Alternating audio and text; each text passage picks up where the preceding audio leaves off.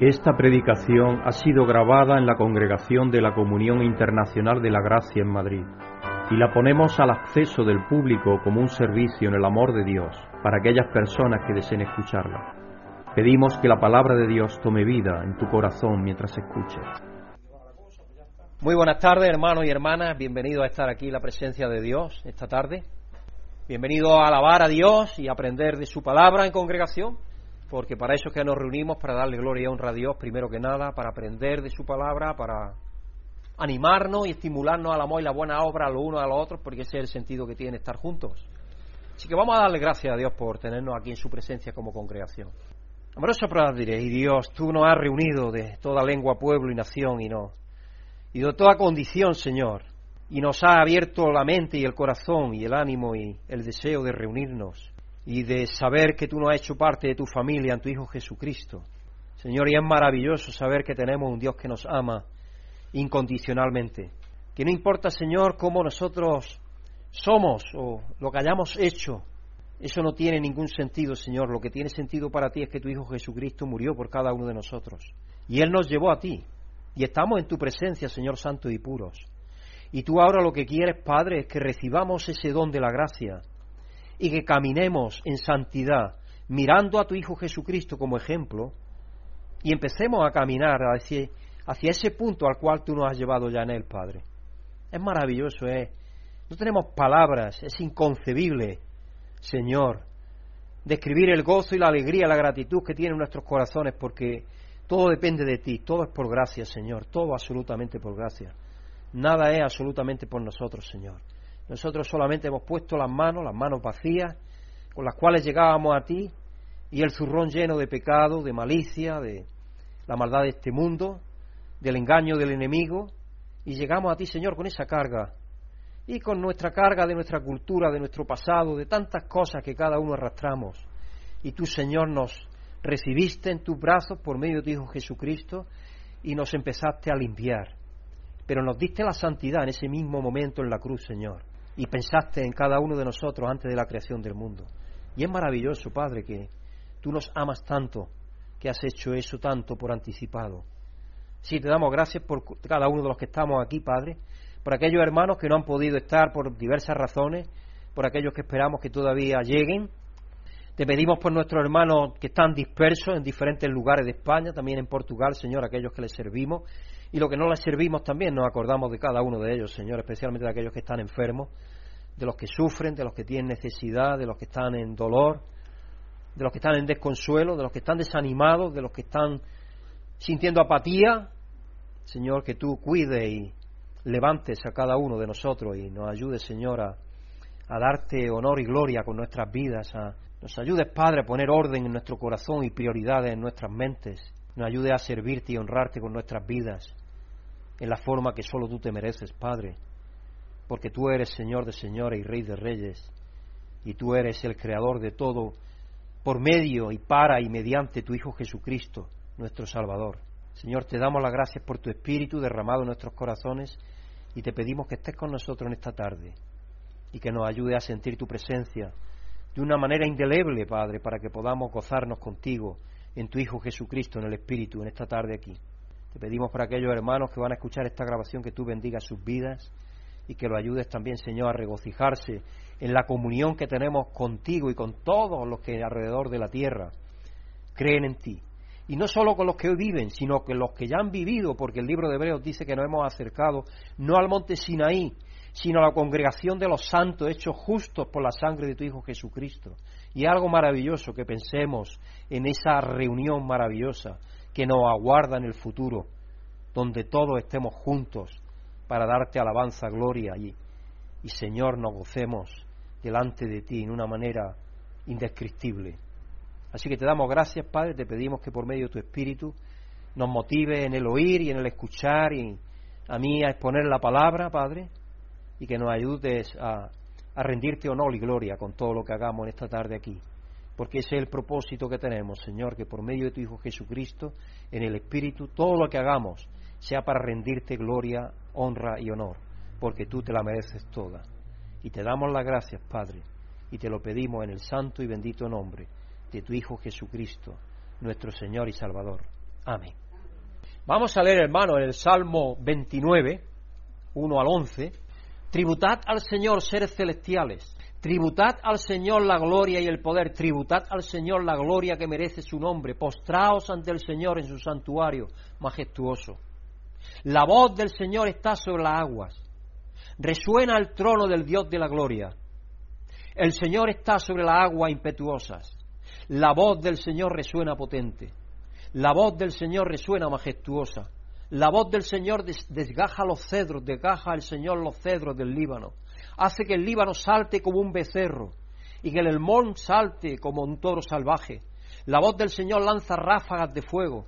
La voz del Señor sacude el desierto. El Señor sacude el desierto de Cádiz.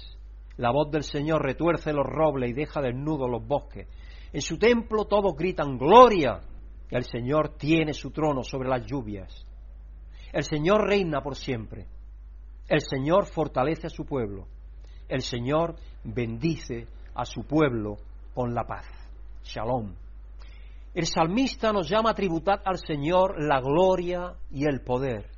Y nos describe que está majestuoso sobre la tormenta a quien gobierna con su poder, que reina por siempre, nos fortalece y bendice con la paz nos recuerda que damos gloria al ungido y quién es Él.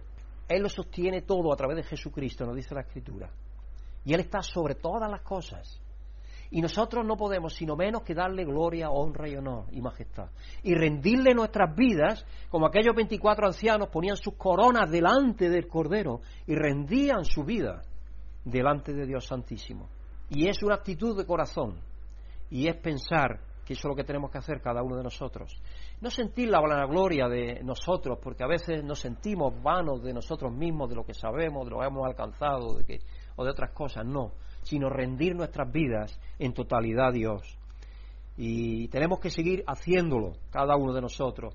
Y yo mismo cada mañana me digo eso, Señor, ayúdame a rendir mi vida a ti más y más, al servicio tuyo, al servicio de los que me debo que son gracias a ti los que tú has traído a que yo sirva. Bienvenida, hermana Flor, querida Flor, bienvenida, siéntate. Y damos gloria a Dios por eso, porque Él, nos llena de su presencia y Él nos hace estar en esa presencia suya de una manera especial, de una manera especial que nosotros de ninguna manera podíamos haber alcanzado. Y es estar de esa manera que podemos estar en comunión con Dios, sabiendo que estamos en el santo de los santos, el santísimo, que el pueblo de Israel jamás siquiera pudo acercarse ni a su sombra. Entonces cuando pensamos en eso, vamos a dejar atrás, como dice el apóstol Pablo allí en Colosenses, las cosas de la tierra. Vamos a pensar las cosas de arriba, donde está sentado Cristo a la derecha del Padre y nosotros en Él, dice la Escritura. En eso tenemos que pensar como dice el apóstol Pablo, pensar en lo bueno, lo que es de buen nombre, lo que es deseable, lo que es de justicia, lo que es de bondad, lo que es de rendirle honor y gloria. En eso tenemos que pensar y apoyarnos y animarnos los unos a los otros. En eso tenemos que pensar, no en otra cosa, porque lo que estamos pensando en otra cosa estamos pensando mal. Si empezamos a pensar en solo en nosotras cosas, en nuestros deseos, estamos pidiendo mal. Y entonces lo más seguro es que Dios nos conceda los deseos, porque estamos pidiendo más, que lo que dice Santiago y a veces no sucede, desgraciadamente. Mucho más. Así que tenemos cantidades de motivos para alabar a Dios, porque Dios es maravilloso, es nuestro Salvador, es nuestro Señor. Quiero, antes de dar gracias a Dios hoy, quiero que hagamos algo. A la persona que tenemos a nuestro lado, y yo voy a ir a saludar a uno de vosotros, que le digáis con el corazón, bienvenida hermana, Dios te bendiga. Algo tan simple como eso tengo algún humor. Esto es uno que viene al gimnasio, viene a apuntarse al gimnasio y dice, propósito de nuevo año, ¿no? Sí, efectivamente. Pues mire, tenemos un bono de un día incluye cinco selfies en la zona de pesas. Y dice, genial, justo lo que buscaba.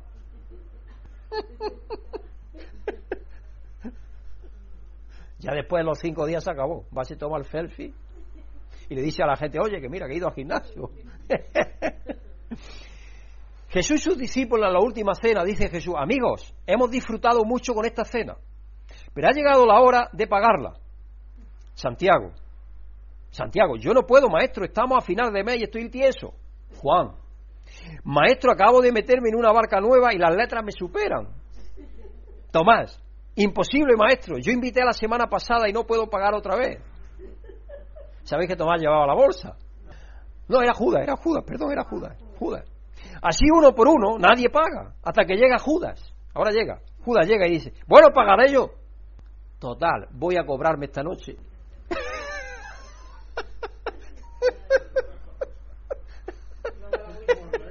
voy a quedar con la vuelta y más. Un domingo estaba el pastor regañando a los filigreses, ya que daban muy pocas ofrendas, y les dice, hermanos, hoy vamos a recoger las ofrendas de una manera diferente. Quiero que sin mirar metan la mano en sus bolsillos y echen a la bandeja el billete que agarren. El billete que encuentren en el bolsillo, que lo echen en la bandeja. Sin mirar qué cantidad es.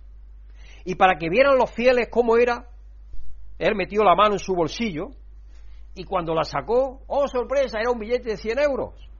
A lo que el pastor exclama, te reprendo, Satanás.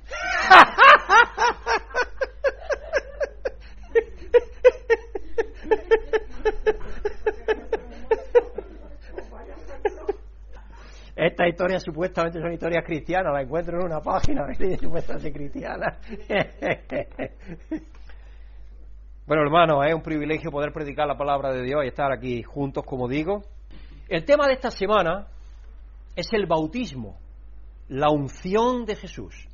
En Isaías 42, 1.9, el profeta Isaías predijo que Jesús era el siervo de Dios, el elegido. Dice, vendrá el Señor delante de mí y abrirá antes, también predijo al a Juan el Bautista, que abriría los caminos para el Señor.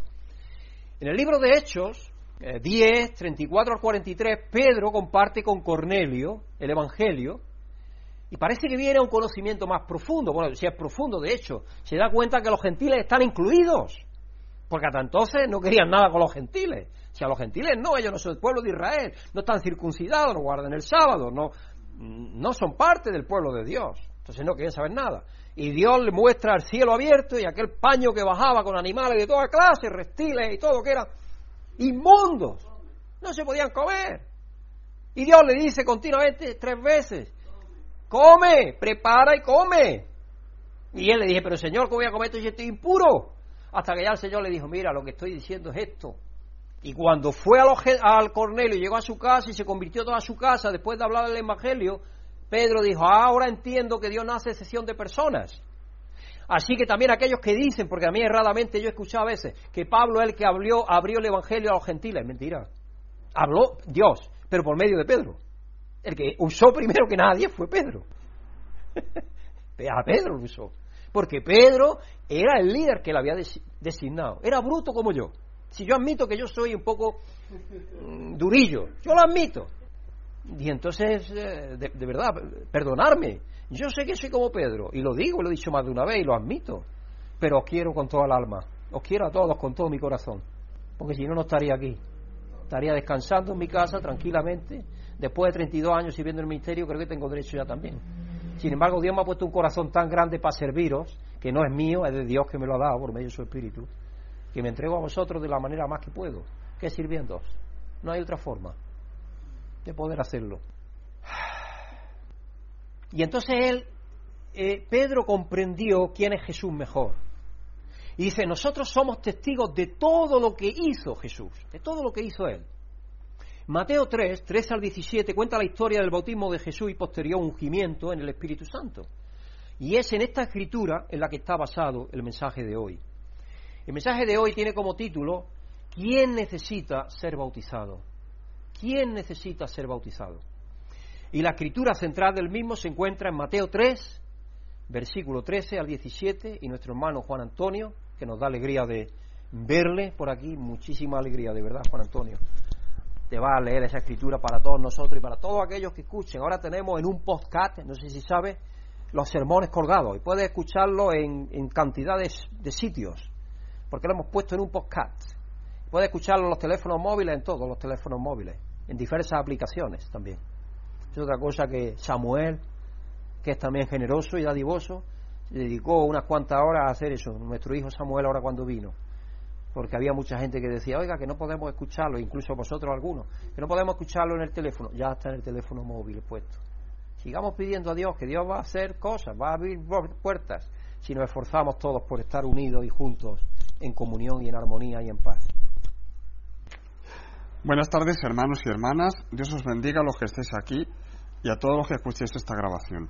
La escritura central del mensaje de hoy se encuentra en el Evangelio de Mateo, capítulo 3 y versículos 13 al 17, y dice lo siguiente en las palabras del Señor. Entonces Jesús fue de Galilea al Jordán para que, para que Juan le bautizara, pero Juan trató de disuadirlo. Yo soy el que necesita ser bautizado por ti, y tú vienes a mí, objetó. Hagámoslo como yo te digo, pues nos conviene cumplir con lo que es justo, le contestó Jesús. Entonces Juan consintió. Tan pronto como, eh, como, Jesús fue bautizado, subió del agua. En ese momento se abrió el cielo, y él vio al Espíritu de Dios bajar como una paloma y posarse sobre él. Y he aquí una voz del cielo decía, Este es mi Hijo amado, estoy muy complacido de él. Muchas gracias, Juan Antonio. Y por favor, aquellos que no, que no lo sabéis, unir a Juan Antonio en vuestras oraciones, porque le han detectado que tiene una hernia de hiato también, y darte por. Yo ya estás en mi lista, así que darte por incluido e incluido. Importancia. Pero es bueno que porque Dios se preocupa de lo grande y lo pequeño de nosotros. Pues muchas veces pensamos que a Dios no le interesa más lo grande, le interesa también lo pequeño. Y es bueno que pongamos lo pequeño también en las manos de Dios. Muchas gracias, Juan Antonio, por leernos. ¿Quién necesita ser bautizado? Hoy, dentro del calendario cristiano en general, es el primer domingo de la temporada de Epifanía que se llama. Y quiero mencionar palabras, porque a veces palabras de estas se relacionan solo con la Iglesia Católica, pero no es verdad. Son palabras que son griegas y que están ahí. Que significa manifestación. ¿Qué significa? Manifestación o demostración. Es la temporada en la que tomamos las historias de la vida de Jesús para poder ver los misterios que una vez estaban velados y que a través de Jesucristo empieza a develarnos Dios. Porque el Antiguo Testamento es una revelación, pero muy poca, todavía corta. Conforme se va abriendo el Evangelio, luego lo hecho y luego las epístolas, y el, hasta que se concluye la Biblia, es como si Dios fuera abriéndose en revelación a nosotros, siendo la revelación central el verbo encarnado de Dios, la carne misma.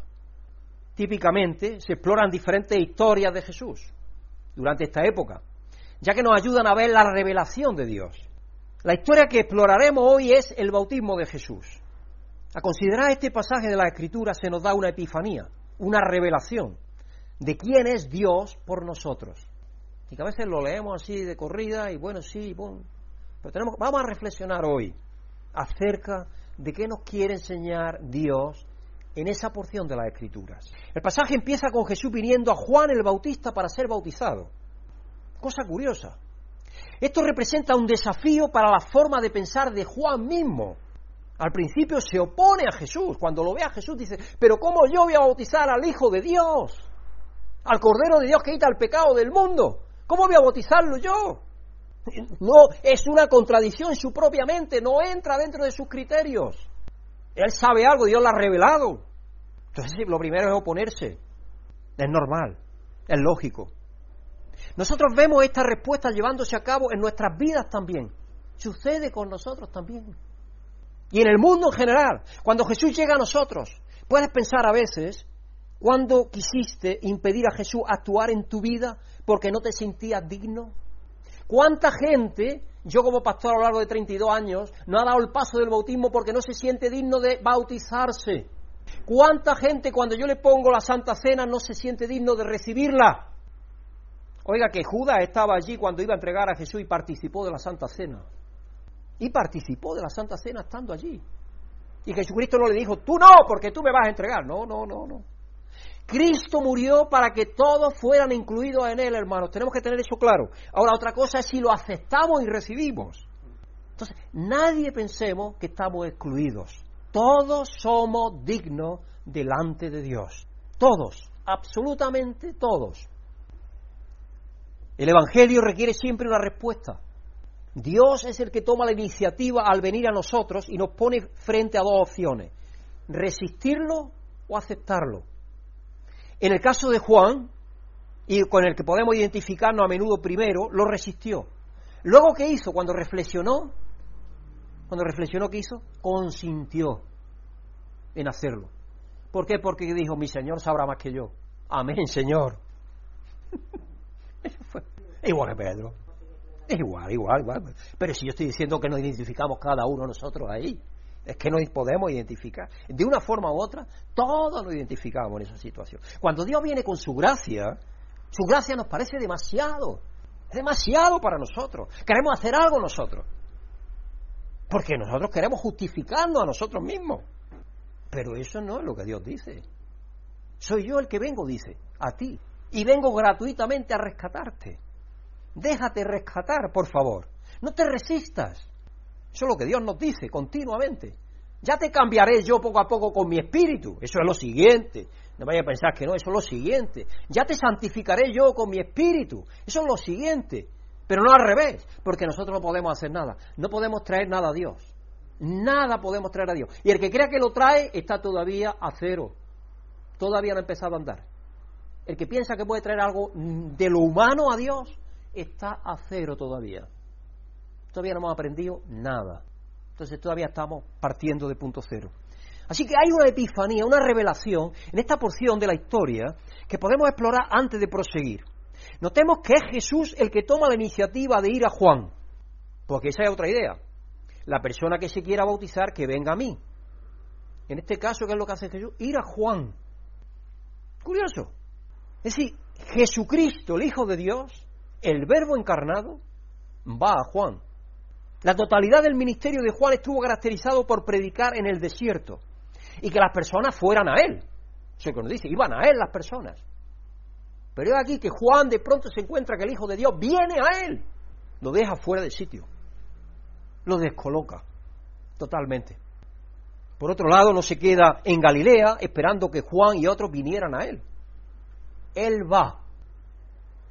Vuelvo a repetir otra vez, aquello que en el Antiguo Testamento estaba, cuando el pueblo de Israel había estado 435 años en el cautiverio en Egipto. Y Dios se encuentra con él por medio de Moisés, porque prepara a Moisés 40 años y luego tiene 40 años en el desierto, y allí lo prepara. Y entonces se le revela, hay una epifanía a Moisés. Y se revela a Moisés. No es Moisés el que está buscando a Dios. Está guardando ovejas. No sé qué contaría, me estaba contando la oveja que tenía el rebaño, cualquier cosa, no sé. O me estaba pensando otras cosas diferentes, porque yo que me pasan por la cosa de verdad, de la cabeza me pasan cosas raras. Porque a veces yo digo, a lo mejor estaba pensando, oye, mira, esta está cagando muy duro hoy, a lo mejor está enferma. O cosas de esas, porque los pastores, no, no, digo cosas que los pastores están pensando cosas así. O el tiempo, el tiempo que está, mira el tiempo, o esta que está peniquebrada, la otra que va a parir. En eso estaría pensando. Y de pronto una zarza ardiendo allí, que no se apaga. Y él se queda parado, una zarza que arde y arde y arde y arde constantemente y no se apaga. Y entonces esa curiosidad va y allí él, a, ¿qué está pasando? Y cuando se aproxima, de la zarza escucha la voz, descálzate, porque el lugar donde está es santo. Y él pensaría, pero si aquí lo que cagar de cabra, ¿qué lo hacía santo aquel lugar? La presencia de Dios santa. Eso lo hizo santo. Pero ¿qué fue lo que hizo? Dios venir a, a Moisés. ¿Y qué es lo que le dijo? Porque le dice, porque le dije, te voy a dar un encargo, que vaya a mi pueblo, a Egipto, a decirle que el Dios de sus padres los quiere libertar. Y dice, ¿quién soy yo para ir? Yo voy allí, ¿qué le digo yo? Dime tú qué le digo yo. ¿Cómo me van a tratar a mí después de haber estado 40 años por ahí fuera? ¿Tú qué te crees? Y dice, ve y dile que el yo soy, el Dios de vuestros padres, nos ha encontrado. Es Dios el que nos encuentra a cada uno de nosotros donde estamos, no nosotros a Él. No somos nosotros los que le encontramos. Por eso cualquiera que esté ahí en mitad del camino con un andrajo y que esté sin olvidado de Dios, ese es tan hermano de Dios, tan hijo de Dios como yo lo sea.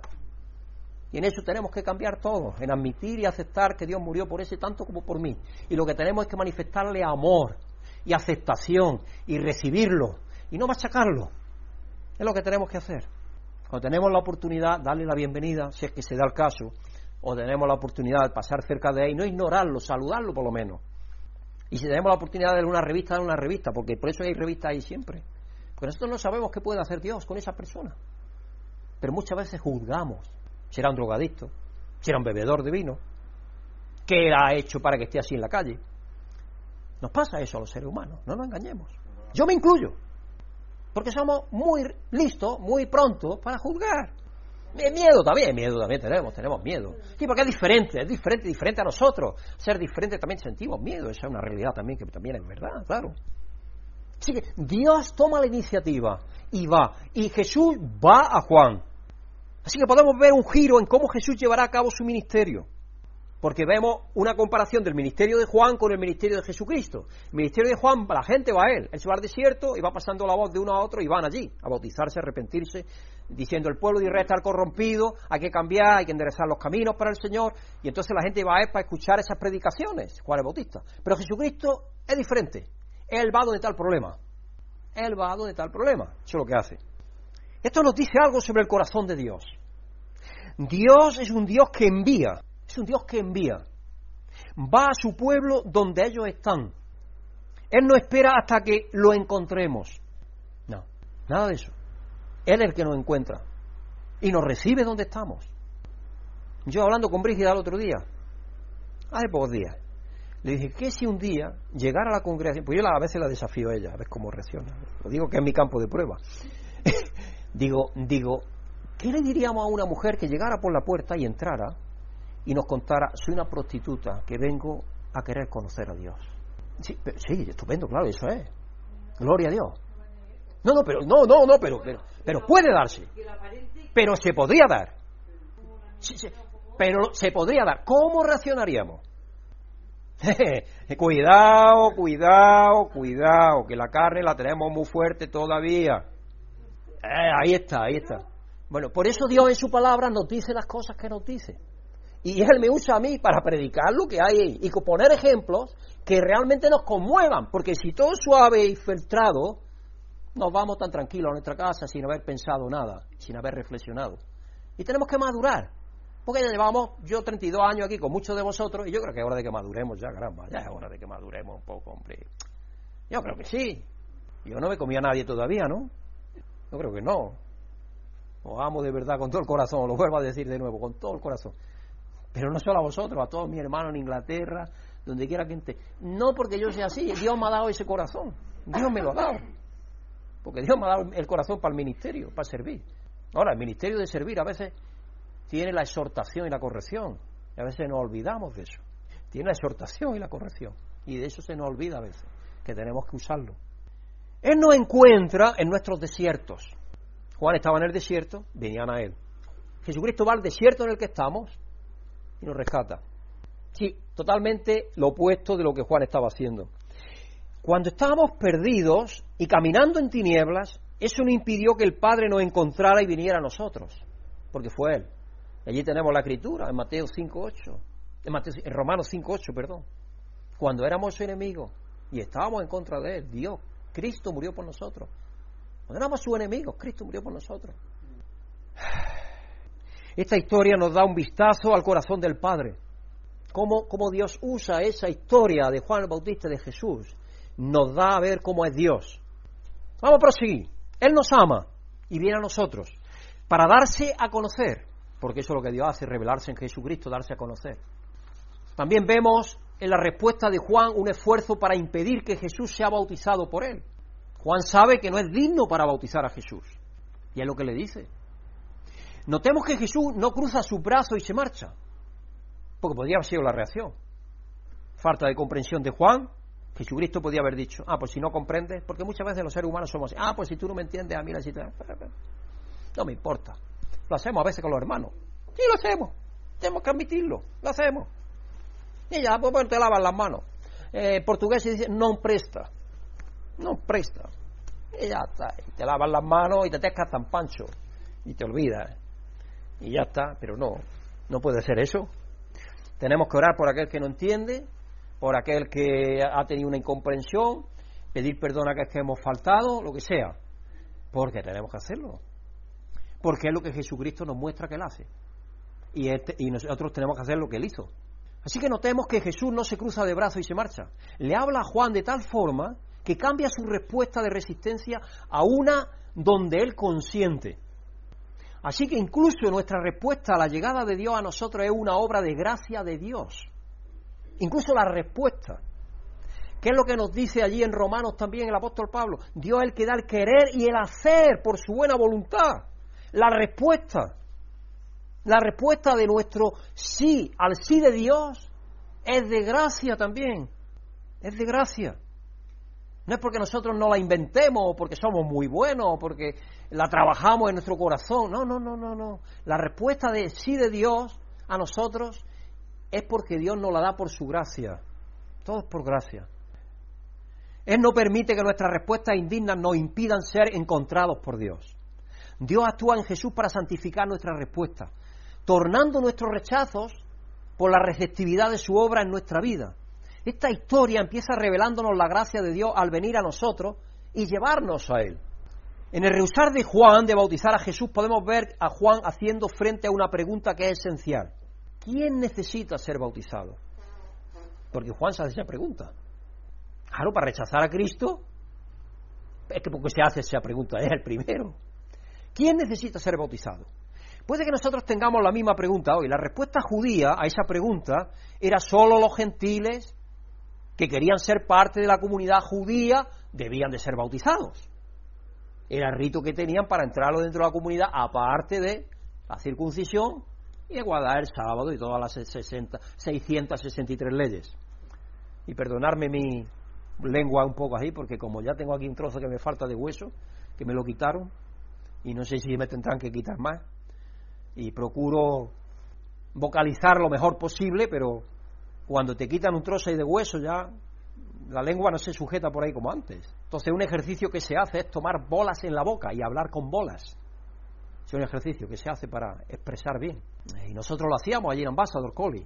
Meter unas cuantas canicas en la boca y con las canicas hablar. Eso te ayuda a vocalizar mejor. Un ejercicio.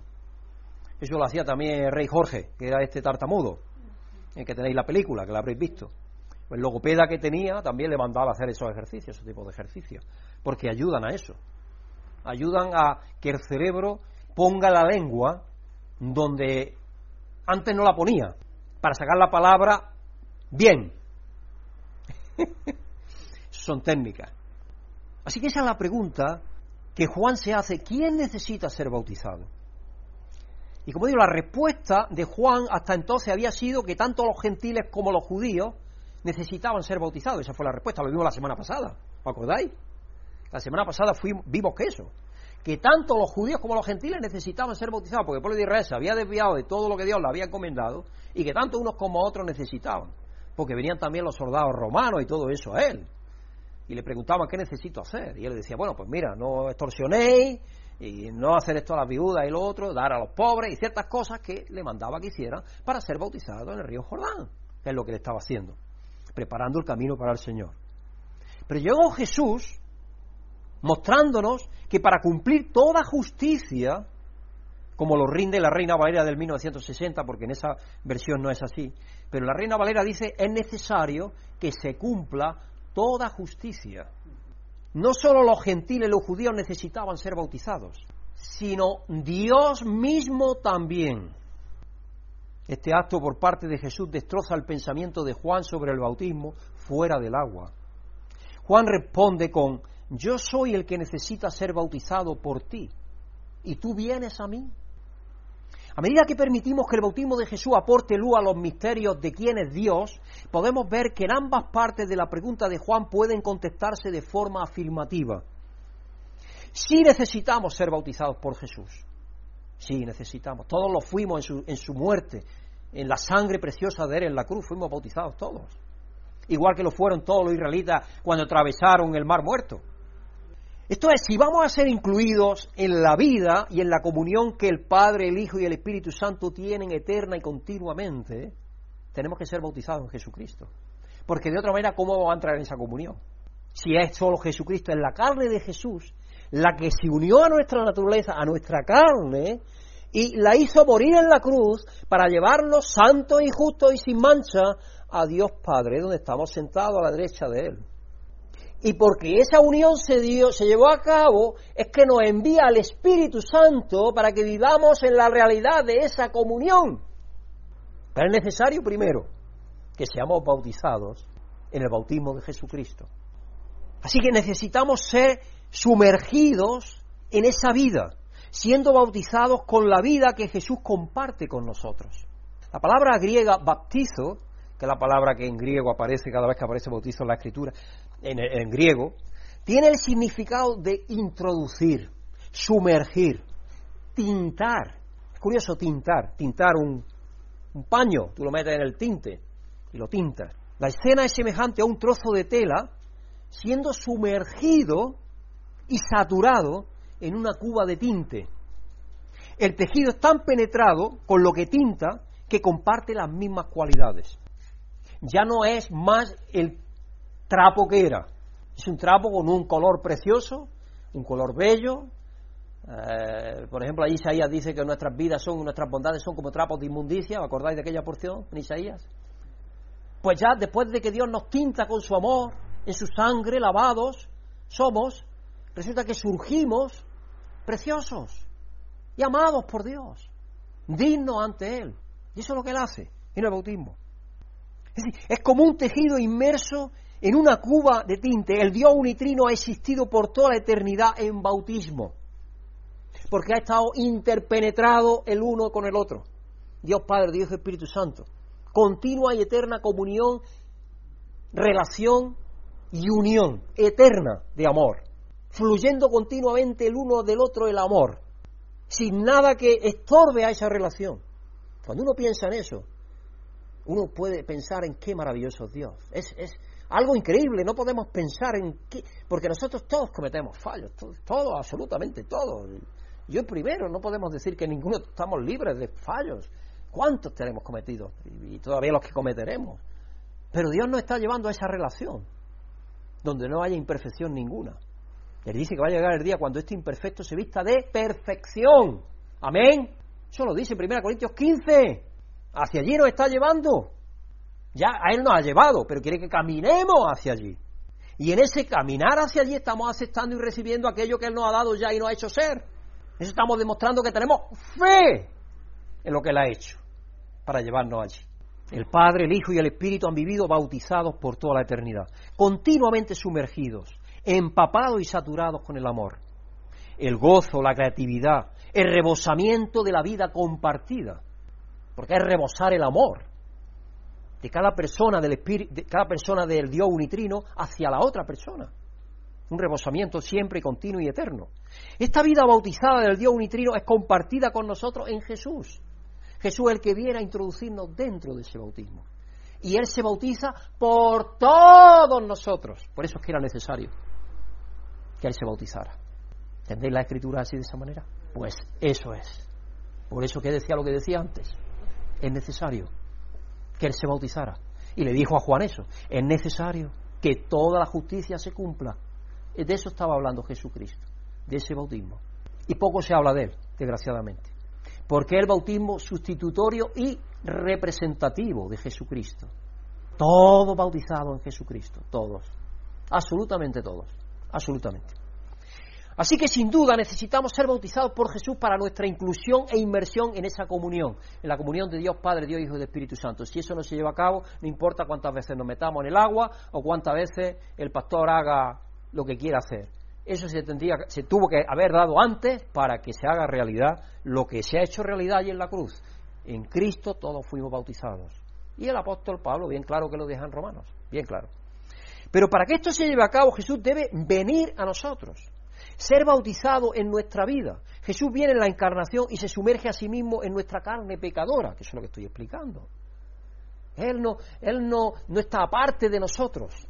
Porque muchas veces la idea que se tiene cuando se lee el Antiguo Testamento es que como no se puede tener relación con el pecado, allí no se puede acercar ni al monte Sinaí, entonces es como, como que no, que, que de hecho hay herejías diciendo que Jesucristo no era Dios. Por eso precisamente, porque dicen que el pecado no puede hacer, no puede unirse, no puede estar cerca de, pero es que Él estaba rescatando, Él murió, su vida física la puso en rescate por nosotros, Él pagó por nosotros. Él cargó con todo nuestro pecado y está profetizado en Isaías de nuevo. Cargará con todo nuestro pecado, llevará sobre él todas nuestras enfermedades. Allí está profetizado. Pero no nos lo creemos. Nos cuesta trabajo a veces creernos eso. Y es maravilloso que Dios haya hecho eso por cada uno de los seres humanos. Jesús entra totalmente en nuestras tinieblas y muerte. Al hacerlo, Él es la luz que vence nuestras tinieblas y es la vida que derrota nuestra muerte. Jesús le dice a Juan que si es necesario hacerlo, así porque conviene que cumplamos toda justicia. El bautismo de Jesús no es algo que Él hace solo, sino que lo hace con nosotros, con todos los seres humanos. Porque en su ser, en su ser hombre, carga con todos nosotros, porque carga su nuestra naturaleza, nuestra propia naturaleza, nuestro propio pecado está en Él. Al llevarnos con Él en su bautismo, somos incluidos en su vida bautizada con el Padre y el Espíritu Santo. Así que a medida que Jesús sube y sale del agua, empezamos a ver lo que es semejante a esa vida bautizada. El cielo se abre. Es curioso. Después de que eso se ha llevado a cabo, entonces el cielo se abre. ¿Y qué dice? Ahí vemos el Espíritu desciende y oímos al Padre hablando. Tenemos una involucración por trinitaria. Dios Padre, Dios Hijo, Dios Espíritu Santo en el bautismo de Jesucristo. En el bautismo total en Jesús. Vamos a dar una mirada a cómo se usan estos detalles en la historia. Dice, primero, tan pronto como Jesús fue bautizado, subió el del agua, en ese momento se abrió el cielo y vio al Espíritu de Dios bajar como una paloma y posarse sobre él. El bautismo de Jesús es narrado en Mateo, de forma que trae algunas historias del Antiguo Testamento cargadas de contenido teológico. El más obvio es la imagen de la creación dada en Génesis. ¿Qué tenemos allí? Pues tenemos allí la creación del cielo y la tierra, donde el Espíritu se mueve primero que nada sobre la faz del agua. Y el Espíritu de Dios está sobre la faz del agua y ¿qué es lo que hace? Dar orden de que sean las cosas. Y empieza la creación, por medio de la palabra dada. Jesucristo interviniendo, el Espíritu interviniendo. Tenemos la misma escena. La misma escena allí. Exactamente la misma. Así que ahí hay algo que está repitiéndose cada vez que Dios hace algo nuevo. La creación allí, no olvidéis que está haciendo una nueva creación. Vamos a ver cómo se conecta eso. Vamos a ver cómo se conecta teológicamente. Dios ordena a la creación, venga la existencia. En el jardín vemos la presencia de Dios con su creación. Dios nunca pretendió que los cielos y la tierra fueran una barrera entre el Creador y sus criaturas. ¿Por qué? Porque Dios estaba allí con ellos en el jardín. No había barrera. Eso es lo que Dios pretendió, siempre. Estar con su creación. Es lo que va a hacer realidad. De hecho, lo ha hecho ya por medio de Jesucristo. Eso está hecho ya. Hecho está, lo dijo Jesucristo. Nosotros estamos en ese proceso. Pero Él no vive en el tiempo. Olvidarnos de que Él no vive en el tiempo. Nosotros sí. Eso está hecho. Cuando Él murió, dice, hecho está. Está hecho, hermano. Ahora, nosotros estamos viviendo en ese tiempo de nuestras vidas, pero eso está hecho. Es así de claro. En el bautismo Jesús, de Jesús, estamos viendo una restauración de esa intención original. En ese momento se abrió el cielo. En Jesús el cielo y la tierra han venido de nuevo a unirse. Se une de nuevo la tierra y el cielo, se abre. Jesús, en Jesús tenemos la presencia de Dios caminando con nosotros como hizo en el jardín en el Mesías, en Jesús, en el encarnado, en el Hijo de Dios, en el ungido de Dios. Está caminando Dios con nosotros de nuevo, en la forma que Él quería que fuera.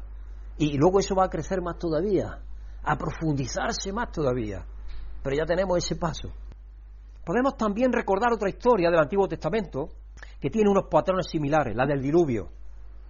En ella, en ella el arca está en las aguas. ¿Y qué es lo que hay? Una paloma descendiendo sobre ella. Una paloma que habían echado, pero vuelve, diciendo que hay vida. Porque si esa paloma no vuelve, el alimento no había para muchos días, habría muerto. Esa paloma viene diciendo, hay vida. En ella el arca está en las aguas y hay una paloma que desciende sobre ella. Tanto en la historia de la creación como en la del diluvio estamos tratando de una obra creadora y redentora de Dios, porque Dios está de nuevo redimiendo, redimiendo de nuevo al ser humano, porque había erradicado a todo ser humano de la faz de la tierra. Solamente había dejado a Noé y su familia. Pero sin embargo le dijo, Dios, yo preservaré a vosotros vuestra familia. Hazte este trabajo, 120 años trabajando, riéndose a la gente, burlándose a todo alrededor. Pero él persistió con fe en esa obra porque era obra de Dios. Y cuando vino de pronto el diluvio, le pilló desprevenido a todos, porque se reían. Pero él creyó a Dios. Y Dios salvó a la raza humana por medio de Noé y su familia. Lo rescató. Él fue redentor, lo redimió, lo restauró. Jesús es ahora el centro de la obra de creación y redención de Dios. En el bautismo de Jesús tenemos una nueva creación donde se abre el cielo. Segundo, tenemos una voz del cielo. Se abre el cielo y tenemos una voz del cielo que habla. Esta es la voz del Padre hablándole a su Hijo. Esta es la voz que ordenó que la creación viniera a la existencia y fuimos creados para escucharla. Podemos preguntarnos qué quería Dios decirnos más si Él nos hablara. ¿Qué, quería, ¿Qué querría Dios decirnos más si Él nos hablara? ¿Qué querría decirnos? ¿Qué palabras diría? En esta historia tenemos esas palabras escritas para nosotros. Las palabras que tú, tú, tú, tú, yo, cada persona que hay en el mundo necesita escuchar, aunque no lo quiera admitir. Esas son las palabras que Dios dijo. Ya que Jesús se bautizó en nuestro lugar, podemos escuchar la voz del Padre, hablando no solo a su Hijo, sino también a ti, a ti, a ti, a mí. ¿Te das cuenta? A nosotros porque nosotros somos sus hijos adoptados. Somos sus hijos adoptados en Jesucristo. Así que, ¿qué está diciéndonos el Padre a ti, a ti, a ti y a mí hoy? ¿Qué nos está diciendo? La primera cosa que nos está diciendo viendo que este es el Creador, nuestro Creador y Dios, haríamos bien en memorizar y meditar estas palabras. ¿Qué Él está diciéndole a Jesucristo y a nosotros? La primera cosa que nos dice a cada uno de nosotros es, este es mi Hijo amado. ¿Cómo te sientes al pertenecer? Cada uno de nosotros pertenecemos a una familia que es más grande que nuestra familia. Muchas veces echamos mucho de menos nuestra familia física. Pero nuestra familia física, cada uno de nosotros la vamos a abandonar. Cuando llegue el momento de la muerte, se acabó nuestra familia física. Y yo no estoy diciendo que no cuidemos nuestra familia. Cuidado, Dios dice en la palabra que primero miremos por nuestra familia y la familia de la fe. No me malinterpretéis. Pero es temporal. La familia verdadera es la de Dios, que es toda la humanidad redimida. Y Dios como nuestro Padre. Y Jesucristo como nuestro Salvador. Y el Espíritu como nuestro santificador y redentor. Entonces, cuando pensamos en eso, es tremendo lo que Dios nos está diciendo, tremendo. Este es mi hijo, este es mi hijo. ¿No es este uno de, los deseos más profundos de nuestra alma, ser aceptados y queridos? Todo lo que buscamos los seres humanos es ser aceptados y queridos. Muchas veces lo hacemos con rabietas, criticando, llorando, juzgando, enfadándonos, pero que en el fondo, fondo queremos todos es ser aceptados y recibidos.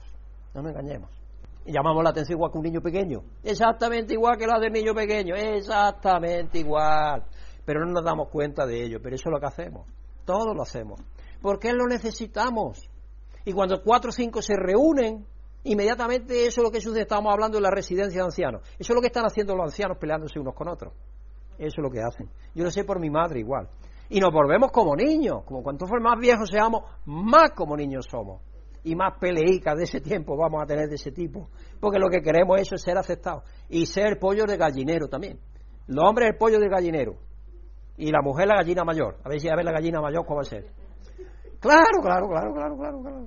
Y perdonarme, pero hay ejemplos que yo pongo para que veáis, entendáis un poco, a ver qué pasa. A ver quién manda aquí, eso es lo que queremos. Pero lo que queremos eso nadie, porque ¿quién es el que manda en el gallinero? Dios. Y eso es lo que Dios quiere que aprendamos, que todos tenemos la misma situación, que todos hemos sido rescatados, que todos somos iguales, que todos tenemos necesidad de qué? De que nos diga Dios, tú eres mi hijo, tú eres mi hija. No tienes que destacar, no tienes que estar diciendo, hoy yo voy a hacer esto especial a ver si la gente me quiere más o me quiere menos, o voy a decir esto o a lo otro. O, no, no, eso es lo que Dios nos está diciendo. Dios está diciendo, tú eres mi hijo y mi hija. No importa las situaciones que estés, yo te amo, yo te quiero. No hagas tonterías, que yo te quiero. Ama a los demás como yo te quiero. Eso es lo que nos está diciendo. ¿Cuántos corazones de los niños se llenan de alegría simplemente con que sus padres digan, este es mi hijo o mi hija? Los niños gozan con que le digan, mira, mira, este es mi hijo. Mira qué nota me ha sacado. Mira lo que me hace. Bueno, los niños se llenan de alegría. No hay otra forma de dar una alegría más grande a los niños. Muchas veces pensamos los padres que darle un juguete o darle dinero. ¡Mentira! Lo más importante para un hijo es darle tiempo en mirarlo a los ojos, decirle que lo amamos. Ese es el tiempo más precioso que hay. Y los niños siguen siendo nuestros hijos hasta que sean grandes, hasta que, hasta que nos muramos son nuestros hijos. Yo a mi hijo cada vez que lo veo le digo, hijo, os quiero como el primer día que os vi. Y se lo digo porque quiero que lo sepan. Y ellos me lo dicen a mí también. Y yo me alegro. ¿Se lo decimos a otro vuestro hijo? Porque a veces nos cuesta trabajo decir esas cosas, pero tenemos que hacerlo porque es verdad, porque lo tenemos en el corazón y tenemos que decírselo. Y no sintáis que porque se lo digamos eso es disminuirnos o ser debilucho, no. Porque además es que eso luego después nos da derecho para cuando tengamos que corregir, corregir también adecuadamente lo que sea necesario. Porque así es como Dios es. Dios es así. Esa es la forma en la que Dios trabaja y Dios funciona. Así que Dios no está diciéndonos solamente y personalmente que le pertenecemos, sino que lo que está diciendo en alto, para que todos lo escuchemos, es que somos su hijo, su hija. Y nos está diciendo en alto. Si alguien quiere decirte que no eres lo suficientemente bueno, que no das la talla o que no perteneces, necesitará contender con esta voz que truena desde el cielo, reclamándonos y renombrándonos como sus propios hijos de Dios. Si alguien nos dice, oye, tú no eres hijo de Dios, por esto, lo otro, lo demás. Yo, dependiendo de la persona que me lo diga, me río, otra vez oro por la persona porque no entiende, o trato de ayudar a la persona que entienda, porque todos somos hijos de Dios. Y nadie puede decir, oye, tú no eres hijo de Dios. Todos somos. Otra cosa es que sigamos, que aceptemos y recibamos eso, para vivir eternamente como hijos de Dios. ¿Me acordáis de un mensaje que yo di? Una cosa es tener, pasar de la unión a la comunión. ¿Lo acordáis de ese mensaje? Pasar de la, de la unión a la comunión. Estamos unidos a Cristo todos, en sacrificio, pero tenemos comunión con Él. Ah, amigo, son dos cosas distintas. Porque la comunión depende de nosotros. Si estamos comulgando con Él o no. Él nos ha unido a Él, pero comulgamos nosotros con Él. Le aceptamos y recibimos la plenitud. Eso es lo que Él espera. Eso es lo que conlleva la fe, vivir por fe cada día, dependiendo de Él absolutamente cada día, de nuestras vidas. Claro, claro, claro. Así que si alguien dice eso, tendrá que contender con esa voz que clama desde el cielo diciendo, este es mi hijo muy amado. Este es mi hijo muy amado. Reclamándonos y nombrándonos como sus propios hijos. Cuando escuchamos a esta voz, el aguijón de rechazo se vacía del veneno. Es decir, si Dios nos dice, tú eres mi hijo muy amado, y yo no estoy diciendo algo que no esté en la Escritura, lo dice Pablo en Efesios, lo dice en Romanos Pablo. Es decir, y Cristo lo está diciendo ahí en cada uno de nosotros, en Jesucristo. Se está diciendo a ti, a ti, a ti, a mí. Porque en Jesucristo estamos todos unidos en Él. Y hay que entender esa comunión. Mira, yo estoy hablando de algo que yo sé que la mayoría de iglesias no hablan, pero esa es la teología que hay en la palabra de Dios. Eso es lo que hay en la palabra de Dios. Y hay que entender eso, porque si no se entiende eso, todavía no estamos creciendo en lo que hay que crecer. Estamos creciendo en otras cosas diferentes. Nada. nada, nada, nada. Si no es por Él, no somos nada. Es en Él que somos. Y Él se bautiza por todos nosotros. Y luego espera indiscutiblemente, cuando nosotros entendamos que vamos a seguir en el mensaje, que nos bauticemos, claro. Porque nos dio ejemplo. Pero añade, añade eso algo a lo que Jesucristo ha hecho. Nada en absoluto. Nosotros solamente lo que estamos diciendo, acepto el bautismo que tú hiciste por mí, Jesús. Eso es lo que hacemos. Acepto el sacrificio que tú hiciste por mí, Jesús. Acepto el perdón de pecados que tú hiciste por mí, Señor. Eso es lo que hacemos. Nosotros no añadimos nada absolutamente, porque muchas veces creemos que nosotros añadimos algo que falta, que no falta nada, que el sacrificio de Cristo es completo, hecho está, cumplido es. Todo, absolutamente. Aceptar y recibir lo que Dios ha hecho. No le demos vueltas es aceptar y recibir lo que Dios le ha hecho cada día. Y eso es lo que conlleva la fe. La segunda cosa que el Padre nos dice es, amado, amado. No solamente somos reclamados y nombrados por el Padre, sino que este, este Padre nos ama, nos ama incondicionalmente. Aceptémoslo. Hay algunas personas a las que mejor a las que mejor no deseo pertenecer porque sé que no les importo ni lo más mínimo, dice la gente. La bendición de pertenecer la encontramos en aquel o en quién pertenecemos. ¿Quién es? ¿Quién es en quién pertenecemos? ¿Quién es? Eso es lo importante.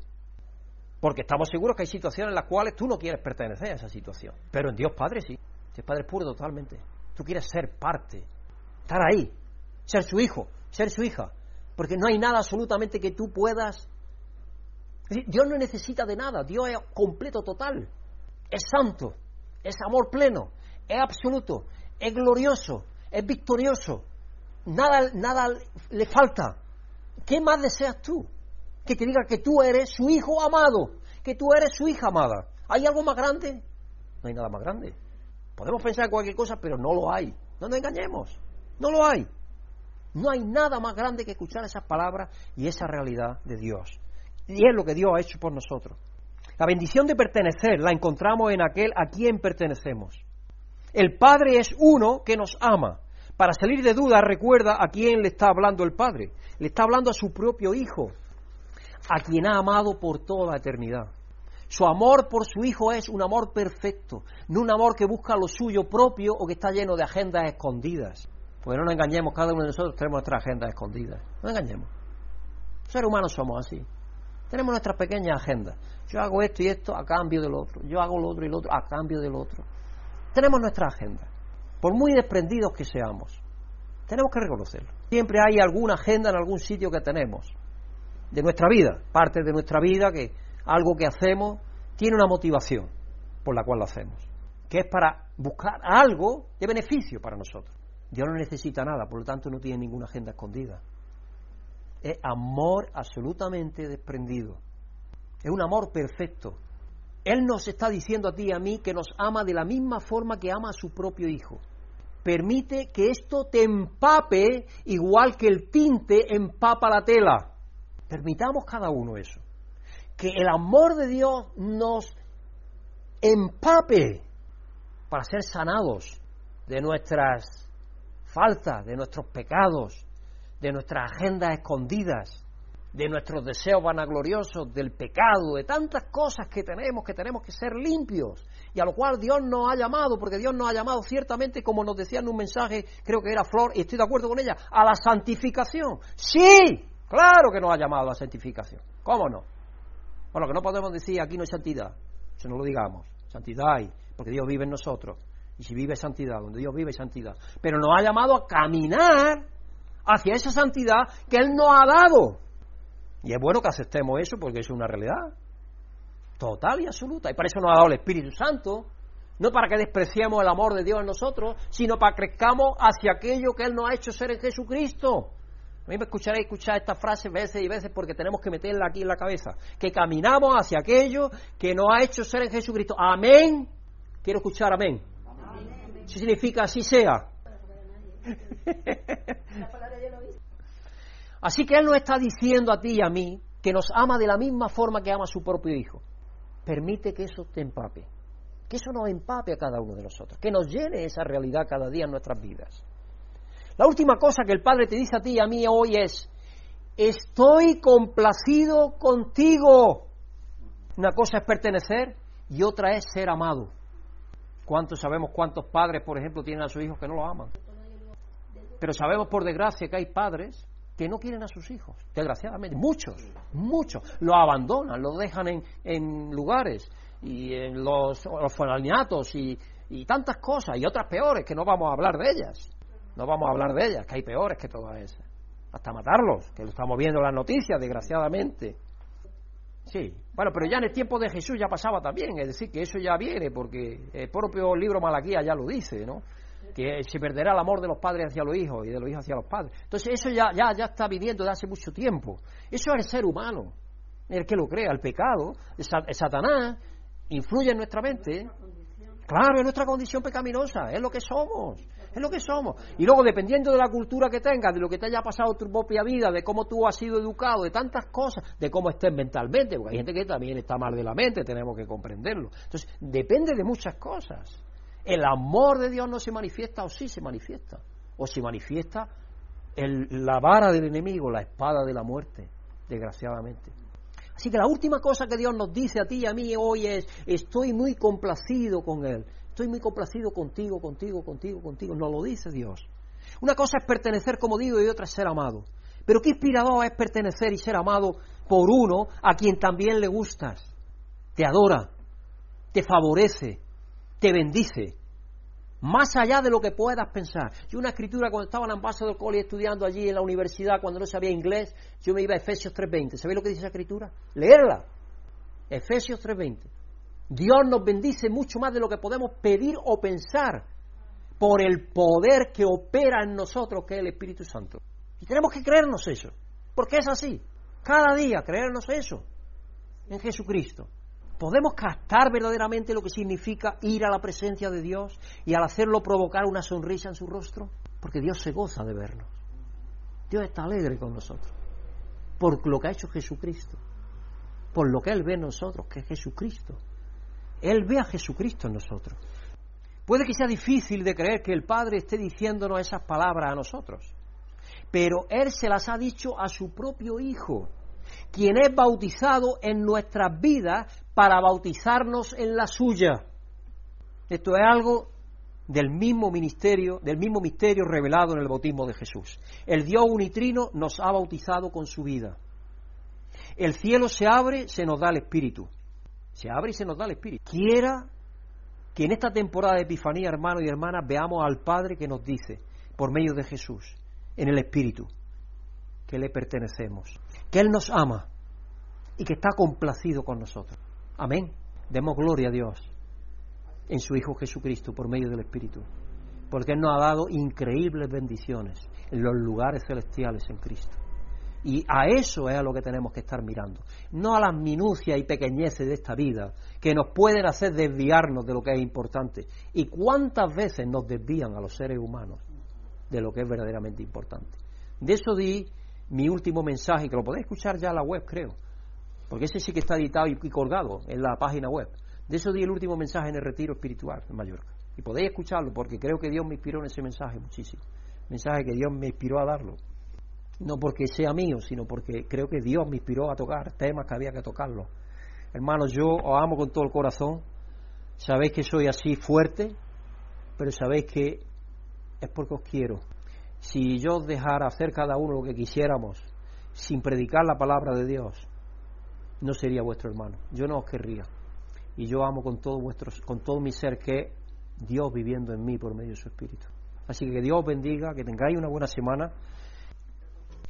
Padre nuestro que estás en los cielos, te damos gracias, Señor, por tu amor y por la esperanza que nos has dado, porque nos sentimos tus hijos, nos sentimos amados por ti, Señor.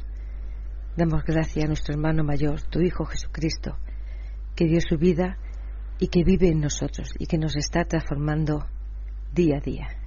Gracias, Señor, y guíanos en todo momento hacia, hacia la santidad a la cual pertenecemos, Señor, porque somos de ti, somos de ti. En ti esperamos y en ti creemos y, y nada tiene significado fuera de ti. Guíanos, Señor, sana nuestra mente, sana nuestra vida y ayúdanos para que podamos dejarte actuar a través nuestra, Señor. Que tu amor se manifieste, que miremos a nuestros hermanos y hermanas con el amor con que tú los miras. Te damos las gracias en el nombre de tu Hijo amado, Jesucristo. Amén. Si has sentido la bendición de Dios por medio de esta predicación, agradecemos tus oraciones y apoyo para que este ministerio pueda seguir siendo usado por Dios para bendecir a otros. Pedimos que el amor y la paz de Dios, que sobrepasa todo conocimiento, llenen tu vida.